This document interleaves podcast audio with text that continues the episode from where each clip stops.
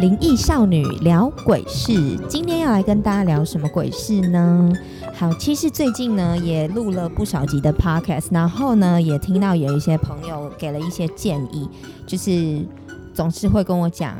哦，我每次听你的 podcast 的时候，都打算在我通勤的四十五分钟，或者是在我晾衣服的时候，又或者是在夜深人静睡不着的时候，可以听你的 podcast 入睡。但是呢，因为我现在的集数，它大概时间都落在十五分钟，所以今天呢，也想要嗯，在这一集把 podcast 的长度拉长一点点。那我觉得，在我目前的生活里面。可以聊最久的事情，大概就是跟我的职涯有关。所以今天呢，这一集呢，想要来跟大家聊聊，在这个职场当中，到底真的是能者多劳，呃，还是呢，其实是那些永远装忙的懒惰鬼，在职场上面反而比较吃香。这个故事呢，要从昨天我朋友打电话给我，然后可怜巴巴的跟我讲了一下他最近的心路历程的事情，让我蛮有感触的。就是因为最近疫情也比较严重，然后整个宅经济的发展呢，也相对都比较热络。那大家在家里也是没有事啦，所以就是订订网购，然后看有什么东西好买的，不论是生活的必需品，或者是说，嗯，反正就是乱买一通就对了。所以这个宅经济的发展，我相信是非常非常有看头的。那昨天呢，我朋友就打电话来跟我说，哦。他就是心情非常的不好，他在想说他这份工作呢，到底应不应该继续做下去？然后我就说是怎么样，发生了什么事？我的朋友呢，他是在呃一间连锁的餐厅里面上班，然后现在呢，因为疫情的关系，宅经济的发展，所以他们当然也推出了一些冷冻料理、冷冻包。然后因为这个冷冻包的推出呢，就大大的增加了他的工作量。怎么说呢？其实我觉得也蛮有趣的，就是我觉得不只是在这个餐厅发生，在每个公司应该都一样。你面试的职位不等于你实际上面真正的工作内容，因为他是 HR 嘛，就是负责在做教育训练这一块。但是目前当然能够理解老板的想法，可能会觉得哦，现在因为疫情的关系，那也没有什么好教育训练的，可能也没有什么新人会进来，那所以 pass 的这一个呃栽培的业务给他。但我觉得前提是。呃，你的员工可就是跟你怎么讲，是在同一个频率上面，也能够理解说这件事情你的前因后果嘛？当然，老板有权利不告诉你说他呃真正叫你 pass，你就做这件事情的原因到底是什么？但听我朋友的感觉，就是他觉得哦，他明明就是是擅长人资的这一块，那为什么整个部门里面就只有他一个人来负责做这个宅配？然后目前的单量又这么大，他可能要花费他自己。下班的时间、休假的时间，然后可能二十四小时有人在下单，他就必须要去处理这些冷冻宅配的订单。那除了前端的接单之外，他可能还要负责去 pass 给每一个分店，说：“哦，你们这个分店可能要帮我做什么料理包，然后你这个分店可能 A 分店你负责是做意大利面，B 分店你负责是做什么什么等等等的，就要去做这些工作的分配。但是呢，就会。变成要吸收每一个店里面的人的负能量，当然能够理解。现在疫情的关系，可能大家呢就是都非常非常的忙，然后因为要做外带又要做宅配，可能也远远超乎他原本的工作量。但是呢，他会觉得为什么我要这样子吸收大家的负能量？诶，你很不爽，我也很不爽啊！我今天也没有加班费，我还要来处理这件事情。然后你老板每天就是跟我追踪，说到底现在进度是怎么样？但是为什么这件事情是由我来做？这是第一个。为什么这件事情是由我来做？第二个是你没有加薪给我，为什么我要做这件事情？然后第三个是为什么老板没有去对我的主管，而是每天都来找我追进度？然后我要跟我的老板报告一次，要跟我的主管报告一次，那一件事情要这么多人来报告，不是也就此增加了上班就是整个作业的时间跟流程吗？好，那我就跟大家分享一下我的意见了。我是不知道这个 podcast 里面这一集会不会有一些老板在听，但我就是以一个我在职场里面嗯的一些心得感想，然后来分享我的感受，然后我就跟他说，我说我觉得你的做法是，嗯，我觉得前提是应该要搞清楚你是总公司的人，而这些底下的每一个餐厅你是对谁，然后我朋友就跟我讲说，哦，他的对的对象就是在分配这些工作内容的对象都是这些店里面的店长。我说 OK，那既然这些人是店长，那你能不能把你的工作呃，你要把你的位置给拉出来，毕竟总公司跟分店本来就是不一样的规划。你是一个资讯的传递者，你应该要达到就是你把你的资讯 pass 给他，这些人呢必须要去接收。当然能够理解，他们可能会有一些抱怨的声音传出来，但是你可能要取舍一下，你该怎么做？我就问了他说：“你跟这些人在相处上面是以什么样的一个情况？你是不是希望可以维持一个完美的关系，然后让大家还是可以当朋友？毕竟工作就是工作。”我觉得，我不认为工作可以跟当朋友是同一件事情，没有这么容易，因为这社会就是这么现实啊。然后我朋友就跟我说：“哦，对啊，我就是希望，我就是在工作上面我可以比较圆融，然后能够尽量把事情处理好。我就是希望可以跟他们好好的沟通，跟他们好好的讲。然后我就说：那我觉得，我觉得没有什么好好讲的。今天你对这些人好。”那真的出事的时候，没有人会跳出来讲话。就像他跟我讲，那时候要在做冷冻宅配这件事情的时候，明明大家呢都说哦，我觉得还蛮 OK 的啊。这这个这个就是现在这个疫情啊，又没有办法来店里面用餐，那做这个冷冻宅配的生意，我觉得是绝对 OK 的。我们会全心全意的配合。但是可能后续他们没有想到这个订单会如此的庞大，那每个人当然就不想做啦，就会给他很多负能量啊，可能会跟他抱怨呐，我不想做啦，我们人就不够，点点点等等等的。那我朋友就会觉得，那我到底应该要怎么样？对，好，那我就跟他讲，我觉得我建议你几个方式。第一个，我觉得你应该要先好好思考。我觉得最重要的前提是你到底有没有想要继续在这家公司里面工作。我觉得这是最重要的，因为我朋友的电话第一句就跟我讲说，我觉得我不想做了。那我觉得最重要的其实这件事情，因为不做的最大，你要想想看你到底是不是持续要在这个工作里面投入。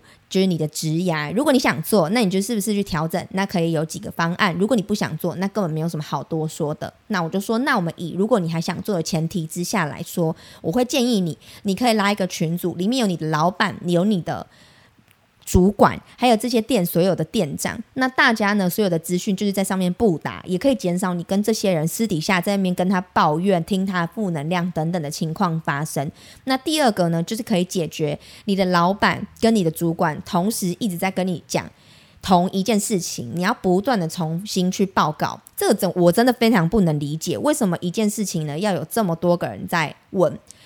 你老板要问你，主管也要问你，谁也要问？这么多人在这边一直转述这些事情，不觉得很浪费时间，也非常的没有效率吗？好，然后再来呢，就是我觉得什么事情就是在上面不答，那你也让这些人可以明白知道，今天你不做，OK，那我可以跟老板讲，或者是你可以自己在这个群组里面讲。你不想做哦，你人力不足，OK 啊，那你就不要做，我就不要 pass 给你。那老板自然知道你这一家分店你不接宅配，我看你生意多好。你如果生意够，营业额够，那当然不会有人勉强你。那如果你生意奇差无比，营业额也做不起来，你又不接宅配，那你到底是什么意思？对吧？我觉得那这也是一个好的方法。那如果你也希望你跟你这些同事还能处得圆融或什么，那你也可以试试看其他的方式。例如，你可以就是比较白烂一点。以我自己的做法，我就觉得。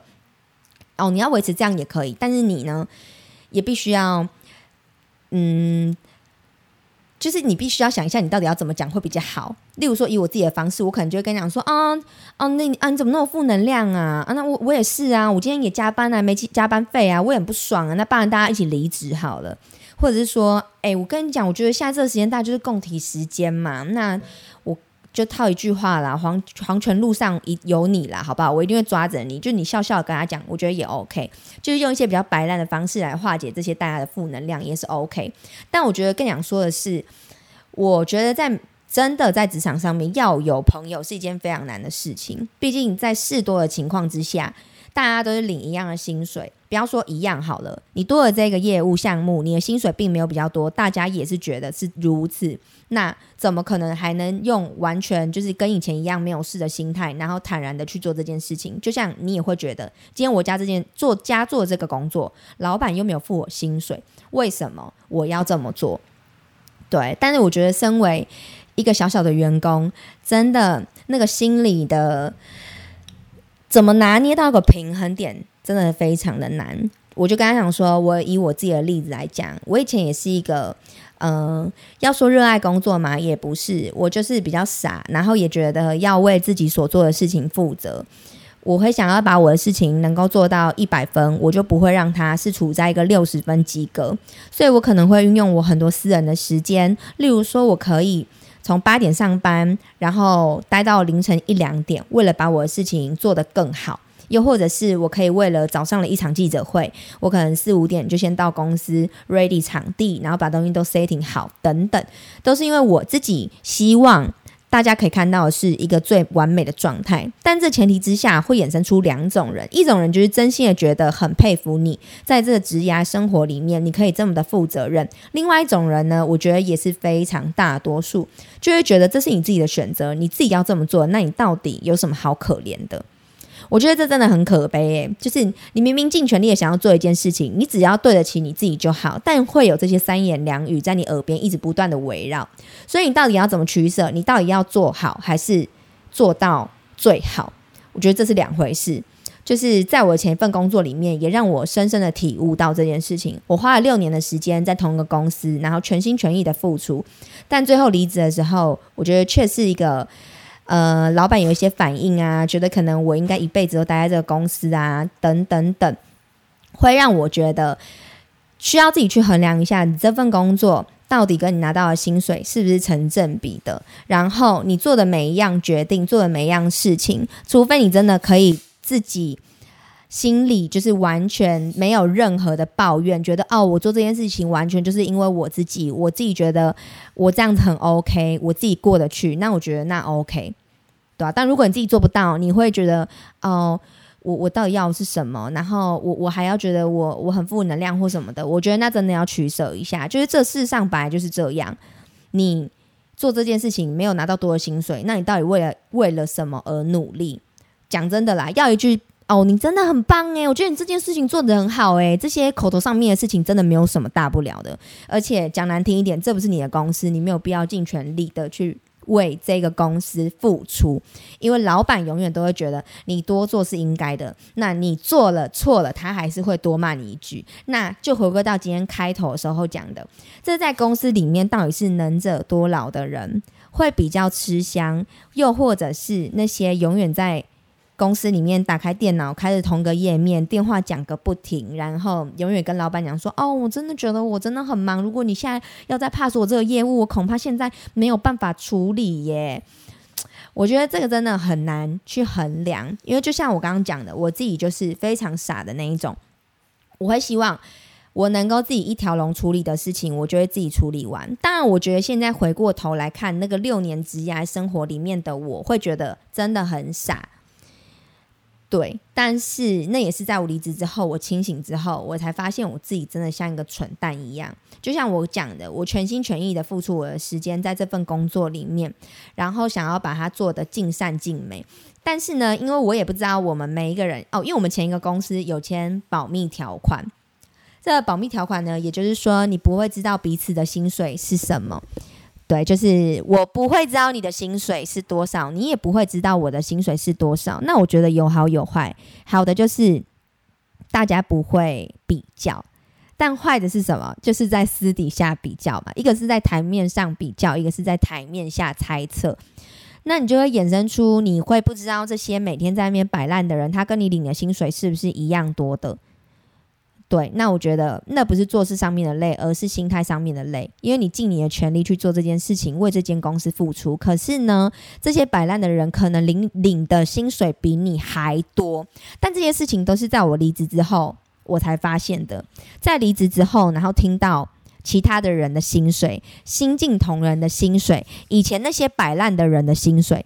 你就会觉得，那你到底在为了什么而努力？说真的，六年的那职涯里面，我觉得也可以好好的来聊一下。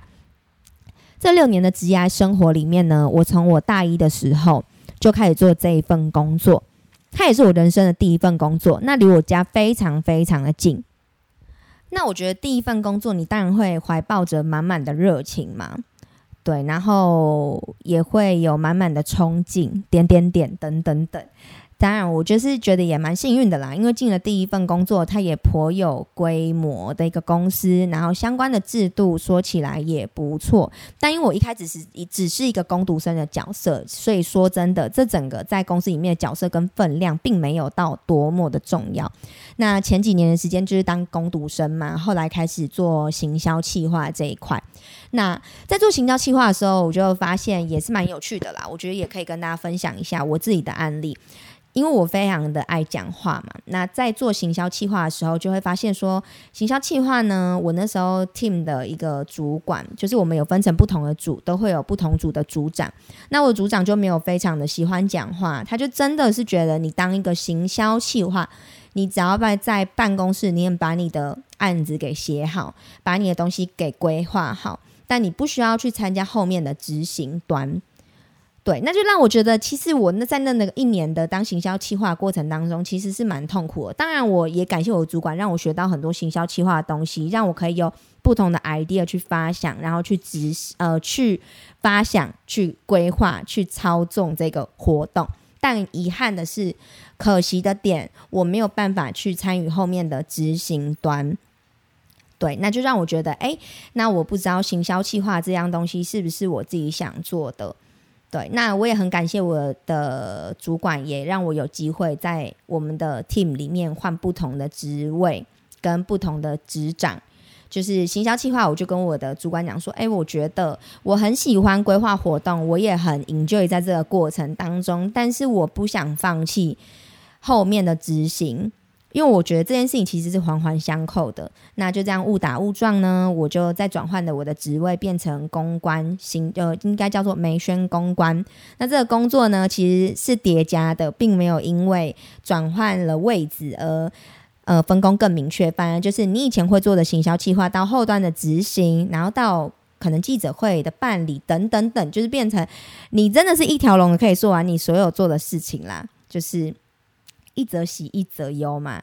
你并没有因为你换了一个职位，你的职掌更加的明确，反倒是你更需要一条龙处理完所有的事情。但我刚刚有说到，说我其实自己有点强迫症，我会还蛮 enjoy 这个过程，从前期的规划、后期的执行到最后的结案跟检讨，这整个的专案做起来会让我觉得我非常的 enjoy 在这整个过程里面。所以呢，我就在那边待了六年的时间嘛。但六年里面，你就会发现，在一个传产的公司里面，你要去做一些服务业的事情，其实相对的比较难说服老板。然后在这个公司里面，也有非常非常多资深的，也就是老板身边的那一群朋友，那他们就是属于你知道彼此惺惺相惜，彼此。反正关系很紧密啦，但是那一些在他身边的朋友呢，也在这个公司里面占着一个非常大的位置。那这些人永远都是出一张嘴而已，要做什么事情，他就会跑来跟你讲说：“哎哎哎，那个你可以帮忙做一下什么吗？”哦，老板说怎样怎样怎样，然后讲的非常的夸张。哦，今天就要哦，今天就要。但是其实这件事情根本老板是跟他讲，也不是跟我。好，那在这个过程当中，我其实也很了解这些人他们是什么样的一个样子。等等，但因为我也很 enjoy 在这个过程，也让我有发挥的空间，而且也是一个非常大的舞台，所以我就在那边待了六年。那很多人问我说，为什么最后我选择离职？我觉得最大的原因是我从大一的那一年就踏入这家公司，到我毕业，到我进入职场。我在这边待了六年的时间，我没有去看过外面的世界是如何，我也不知道外面的世界是怎么样。那那时候自己人生里面也有一些清单想要去做，例如说卖珠宝，例如说卖车等等。那我觉得那时候我面临到我又要晋升到一个不同的位阶。然后有一些新的专业要进来，可能进来之后也需要个一两年的时间。那那时候我就衡量了一下，今天我到底是应该要继续待在这家公司，继续的升迁，还是我应该要去外面？是时候了，来看看外面的世界是如何。当然那时候还有很多的事情啊，不单单是这一面而已，也有很大因素是因为我们部门里面的工作严重的分配不均，这也是我考虑的一个很大原因，就是我们刚刚讲的。我们的部门里面呢，有非常多就是整天电脑开的同个页面，电话讲个不停，然后他永远会说他非常的忙，但其实他什么事情都没有做的那种人，但他的薪水可能比你还要高，因为你多多少少会有耳闻，只是不知道一个正确的数字，而且这种人他却也活得非常的好。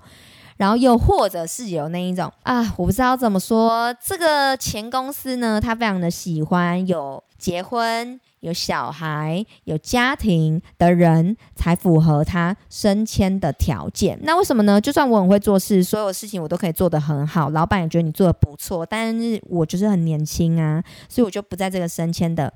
计划里面吧，我想，所以你就会看这些不会做事、只会出一张嘴的人，但他有家庭，他结婚了，他有小孩，他就可以一直不断的升迁。你当然内心就会觉得非常的不爽嘛。讲难听点，就是到底凭什么？你什么事也没有做，到底凭什么升你？你不可能说你没有那么佛心啦，你都做了那么久了，然后你看着这些不可能变的事实，你会觉得非常的不爽。那而且这种废物越来越多。然后我们那时候的主管也很挺这些人，我不知道是出于嗯同情心也好，还是他们有什么什么样的私底下有什么样的私交都好，而且这种人越来越多，然后甚至是有一个同事更夸张，这个女生呢进来我们公司的时候呢，就有耳闻说，哎，她跟你的。Style 差不多哦，他也很会办活动哦，而且听说他也是一个主持人哦。然后呢，长得也蛮漂亮的，等等。然后这个女生就进来了。然后当然呢，我们这种哇讲的这么完美，我们又是一群八卦的人，我们一定会去搜寻一下这个人到底是谁呀？怎么样？然后然后就发现哇，这女生她原来结婚了呢，她结婚了哦。但是她进来之后，她就打死不承认说她结婚了这件事情，她假装她自己是单身。然后呢？你就会慢慢的发现，说他除了假装他自己是单身之外，他很会偷懒。他常常呢会骗加班费，然后下班的时候呢，他就可能会去，因为我们每一个我们好几层嘛，他就可能会去一些比较隐秘的地方躲起来，然后等到下班的时间再回来打卡。但这件事情大家都看在眼里，也没有去戳破他。但因为我三个月的试用期嘛，记得那时候呢，因为我跟我主管的关系也算密切，我们就是什么事情都会讲。当然这些不爽我也会跟他说。那时候就有讨论到。三个月要不要让这个女生留下来？然后我就说，哎，她结婚嘞，但是真的不懂为什么她要说她自己是单身。然后那时候我们的经理还说，哦，真的吗？有这种事吗？然后我就说，真的啊，你不然你自己看。我们就那时候，因为你讲她很厉害，很厉害，我们当然去调查一下她。然后就发现她那个 YouTube 上面有那种结婚的那种成长影片呐，然后等等，就是婚礼上面会放的那一些影片。那你怎么会说你自己没有结婚呢？超级诡异的。但是他还是因为我们部门的流动率非常的高，那时候呢人也不足的关系，他就是活下来了，也继续过了试用期，待在我们这个部门里面。然后我觉得，我其实一直觉得他很厉害，打从心里的觉得他非常是有手段，而且懂得要怎么样存活下去。他为什么要说他自己没有结婚呢？因为他要请结婚的那个假期，他要请婚假。那我们不是说他已经结婚了，为什么他可以再请一次婚假呢？我们在猜，他应该去换发他的身份证，因为这哎，这也可以教大家哎，你们这被老板听到，老板可能不爽。你只要去换发你的身份证，说你身份证不见，你换发之后登记，你就是那个日期就会改掉嘛。那所以就可以足以证明说，哦，他可能现在才结婚。那他还有说，哦，对我因为我没有办婚礼什么的，我就只有去登记。所以他就用这样的方式，又让他请到了婚假。然后他其实有露出马脚过，我觉得这个故事也很好笑。某一天呢，我们就办了一场记者会，然后呢，我就看到他的他在跟我分享说，哦，他要穿哪一件礼服，然后就看到了他的礼呃他的结婚的照片。一一刹那之间，他自己不小心划他结婚的照片之后，他也编了一个故事，就说哦，没有，那其实我。前男友那时候我们已经论及婚嫁，是就是我们有订婚，但因为后来我们就是。嗯，那男的就很不 OK，然后等等等讲了一些很凄凉悲惨的故事，所以我们就没有结婚。那那是我前男友，他说：“靠，你在开什么玩笑啊？”Hello，我们看那些成长影片等等，那就跟你现在结婚老公是同一个人呢。你真的觉得我们大家都是傻瓜吗？但是迟迟的我都没有拆穿他。我们一群所有知道的员工，我们大家都没有拆穿他。哦，直到现在他还活得好好的，而且很厉害哦。他请了婚假之后。他就开始，嗯，每天都说，嗯，我真的我很想要生小孩，然后三不五时就会请假，然后最后她怀孕了，她现在还在那个公司，她怀孕了，她请了长假，说她要在家里面待产，然后她大概将近有一年时间没有进公司，就留职停薪之类的。那她现在活得好好的哦，还是有她的职位，有她的职职位在那里，有她的位置在那。对我希望你有一天可以，也不知道你要听到我的 podcast 还是不要听到啦。总之我会觉得，其实做人不需要那么难啦，大家也都看在眼里，你不会觉得。有点尴尬嘛，因为大家其实都知道你已经结婚了，也看过你的成长影片，看过你在结婚上面跳舞的画面，等等等。那我们公司这个部门里面就充斥着这样子的人，我们里面呢分成两派，一派就是很闲的人，一派就是很。忙的人哦，很忙的人就会忙到死，做到死，什么事情基本上你都会有你的份，只是成分大或小。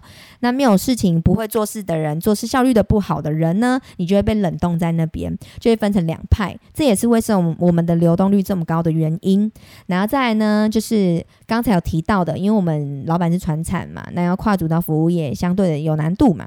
那在很多的专案的执行上面，他其实还蛮看心情的。诶，其实每一个老板应该都是这样，不单单只有有说到他，但会比较难做事的，就是可能你下一个广告，他会问你说：“哦，你下这个广告的成本是多少？你能够得到的效益又是多少？”会讲出一些你有点难以难以去跟他讲出一个实际数字的人。但其实我现在六年后，呃，做了六年到我离职，现在自己想清楚，也会觉得。其实我自己有蛮大的问题，因为我这个人不太喜欢说谎，我觉得太老实了。我有什么呢？我就会讲什么。其实我也可以骗我们老板说，哦，你下这个广告一万块，你可以得到十万块的成效。但因为我这个人就是实事求是，好，所以那时候我就没有选择说谎，对。那我自己也有蛮大的问题啦，我觉得应该这么说，那就是考虑到种种的因素，最后我就决定离职。但离职之后，我只有轻描淡写的讲说，嗯，因为我想去看看外面的世界，因为我想要去出国等等，所以我就离职了。好，那我也没有讲说这么多的原因啦，因为你们有很多冗员呐，然后里面有一些让我觉得很愤恨不平的事情呐，我觉得其实不是做事累啊，是心累，因为有太多废物了。好不好？那这个公司这个部门里面，现在应该也是活着蛮多的废物的，当然大家也活得好好的，所以就只能说，因为我自己不甘愿当那个废物，所以我离职了。对。好，当然就是这段的青春岁月都浪费在在这个公司上面，也不是说浪费啦，但也得到很多的经验。那我说让我难过的点是，在我离职之后，开始自己出来做主持的这一条路，一路当当然是跌跌撞撞，因为我可能以前就是接触到我们的那个产业的一些客人，那我也是在那个公司的底下，我并没有自己独立出来来做主持人的工作，所以一路上面呢没有这么的顺遂。那当然，有些厂商会觉得说：“哎，你这么了解这家公司，你是不是可以回去那边帮帮忙主持他们的活动？”好，那我当然一开始我也是觉得乐观其成。如果我可以去做这一个主持，因为又是我自己擅长的一个领域，也是蛮开心的。但是呢，真的搞不懂为什么每一次呢，只要有人来跟我讲说：“哎，这场活动时间档期帮我留下来哦。”我会去跟老板讲，到最后呢，都会。没有下落，就是说，哦，反正种种的原因啦，什么老板觉得可能怎么样啊，他可能没有原谅你。我说真的，我不知道要怎么形容这种感觉。我是在这个公司待了六年，然后为这个公司卖命，然后你最后觉得我是一个叛徒，我其实无法理解。然后可能这身边的人还要去煽风煽风点火，说，哎，你是不是得罪了老板啊？不然他怎么会就是不想要请你来当主持人？好，反正呢，这中间的过程也发生了。来来回回发生了好多次啦，就是跟我安了时间，最后无疾而终。那我就觉得匪夷所思。到最后，其实我真的有点生气，就是越来越多的一些造谣。慢慢的，一直不断的出现，我真的是不知道谁想弄我了。但我最大感受就是，你花了六年的时间为了这间公司全心全意的付出，但最后你什么都没有得到，老板还要觉得你是叛徒，因为你没有继续在为这间公司效劳。他甚至呢，在往后你的职涯里面，你遇到一些呃，他有一些机会啊，或什么，他也不想要给你。好，这是人就是很自私。我觉得我也没有什么好说，我也可以体谅他的心情。Maybe 他真的是把我当做他的孙子，觉得无法理解为什么我离职了。之类的，我觉得都好，但我觉得最讨厌的往往是这些在旁边煽风点火的人。我离职的时候，连老板都没有见上一面，因为他那时候也是出国什么，我们没有见到面。那何来了我跟他大吵一架？我也不懂。然后，而且哦，最好笑的是，我离职的时候，呃，我们里面有一个非常大的、非常大的长官。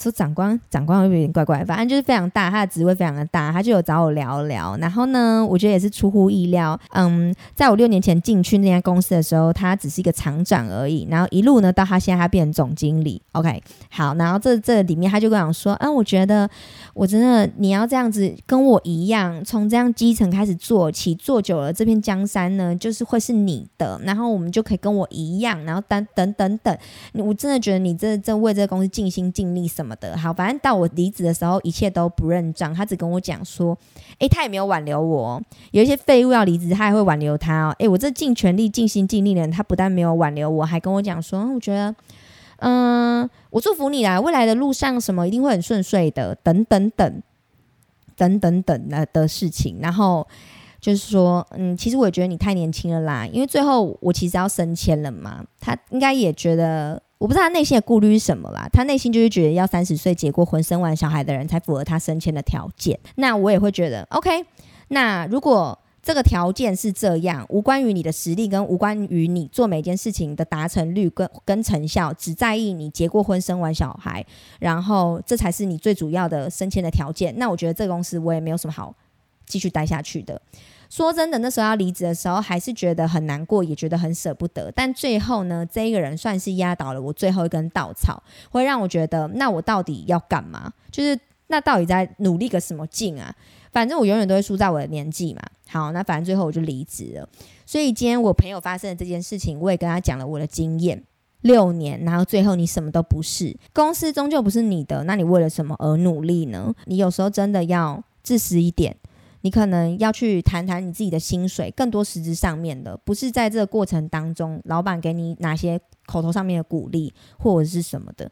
对，也奉劝这些有听到的老板，好不好？真的，一件事情叫一个人处理。如果你要一个 team，那就你们就拉个群主，别让那边传来传去。今天叫你做，明天做他叫他做，然后每个人都在问一样的事情。然后重点是，我相信你们老板应该都很聪明，也不是这么傻，看得出来谁努力谁不努力。那如果永远努力的人都要做到死，不努力的人只要出一张嘴，那我相信你的员工一定就会留下那些废物，好不好？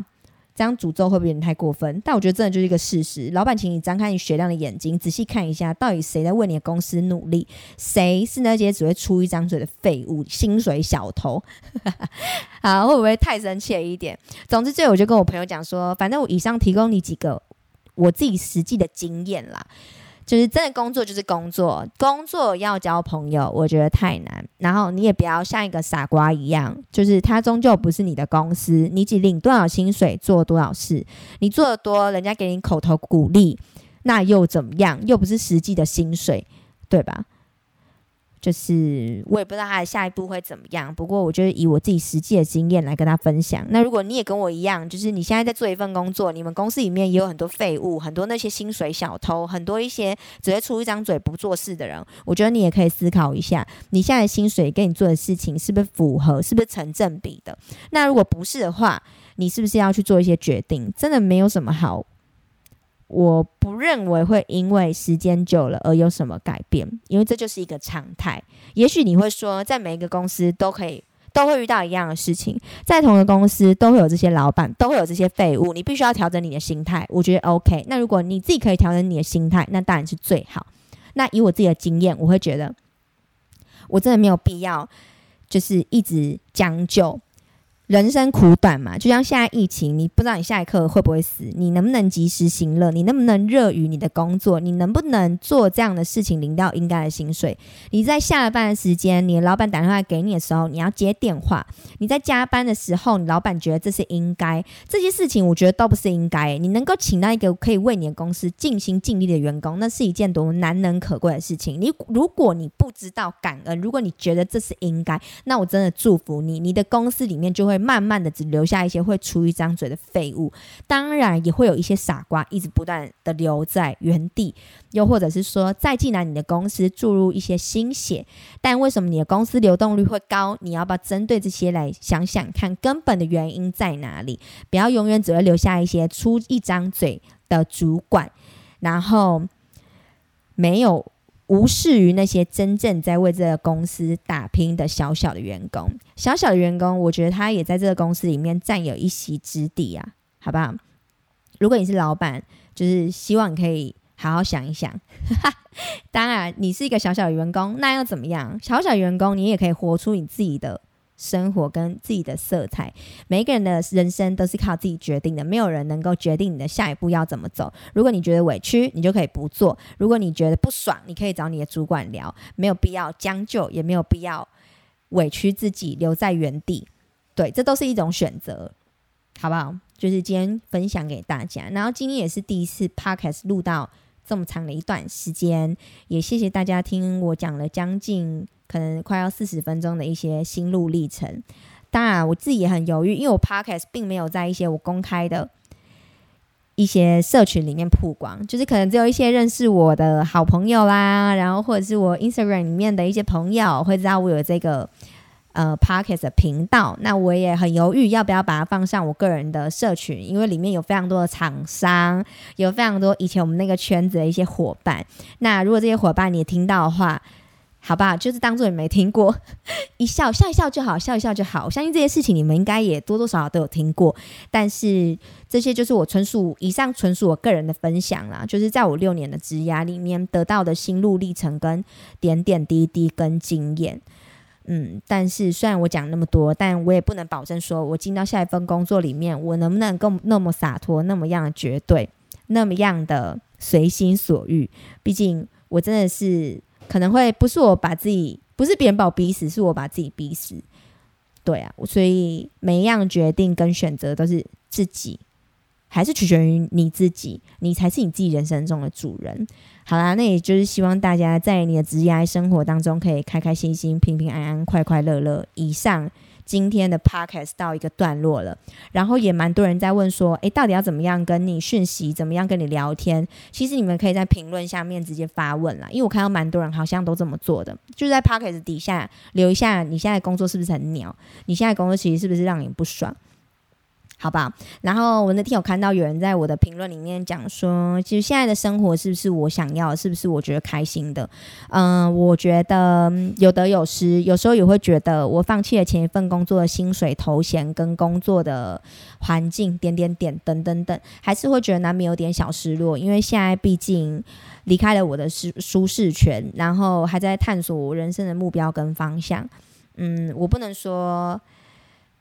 没有那么简单的能说现在的样子是不是比以前快乐或怎么样，但我只能说没有内心那么多的压力，也没有那么多只，就是不用花这么多的时间。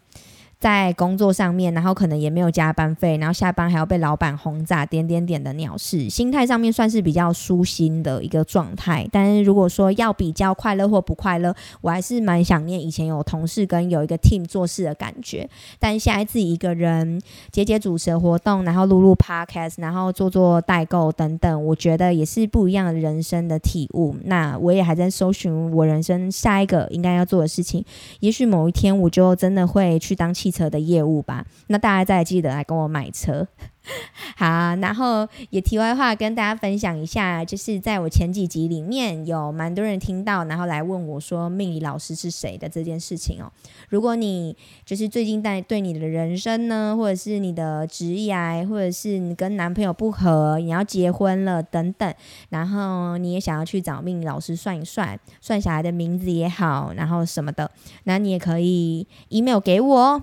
好吧，我 p o c k e t 上面可以就是有我的 email，你可以 email 给我，我也可以跟他讲说老师在哪里。那记得要跟我讲，你现在要去算我自己很常算的那个命理老师，还是你是已经有一个方向，只是知道说想说到底适不适合要去做卜卦，又或者是幸运手环，可能要跟我讲一下你到底是哪一个，你是要去找哪个老师啦。好，那。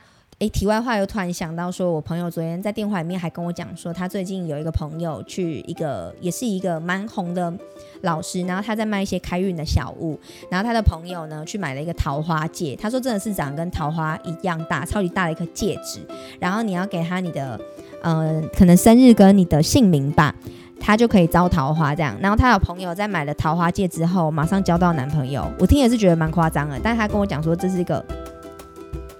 实际发生的案例，然后另外一个朋友是他好像买遭贵人还是什么之类的，他就是一样戴了之后一路顺遂，然后最后 ending，我朋友跟我讲说，所以我也买了一个贵人的戒指，我再看一下后续发展会怎么样。好，那我就是笑一笑啊，跟他讲说，如果真的有用的话，也也来跟我说一下。但是我说那个戒指有点太大了，看要不要戴个五只，还是其实因为他现在单身嘛，还是你现在其实戴的是桃花戒，然后你不敢跟我说，然后才说你在买是贵人戒。他说没有，他那个桃花戒是真的很大一颗桃花，他不太敢戴，所以他买的是贵人的，就跟一般的银饰差不多，长得也蛮漂亮的。那如果他真的有用的话，改天再来跟大家分享这个又是什么神奇的开运小物。但我觉得这些外在因素吧，不管说。靠的算命，靠一些招财的小物等等，那你还是不要忘记自己本身还是要努力啦，钱不会从天上无缘无故的掉下来，掉进你的钱包里面或者是户头里面，好不好？自己还是要努力，然后才能有好的收获跟好的结果。那也就祝福大家未来生活顺遂，赚大钱。好，那记得喜欢我的 podcast 哦，要记得帮我追踪一下，然后呢给我一下评论，跟我在评论里面聊聊天也 OK。那大家下一集再见啦，拜拜。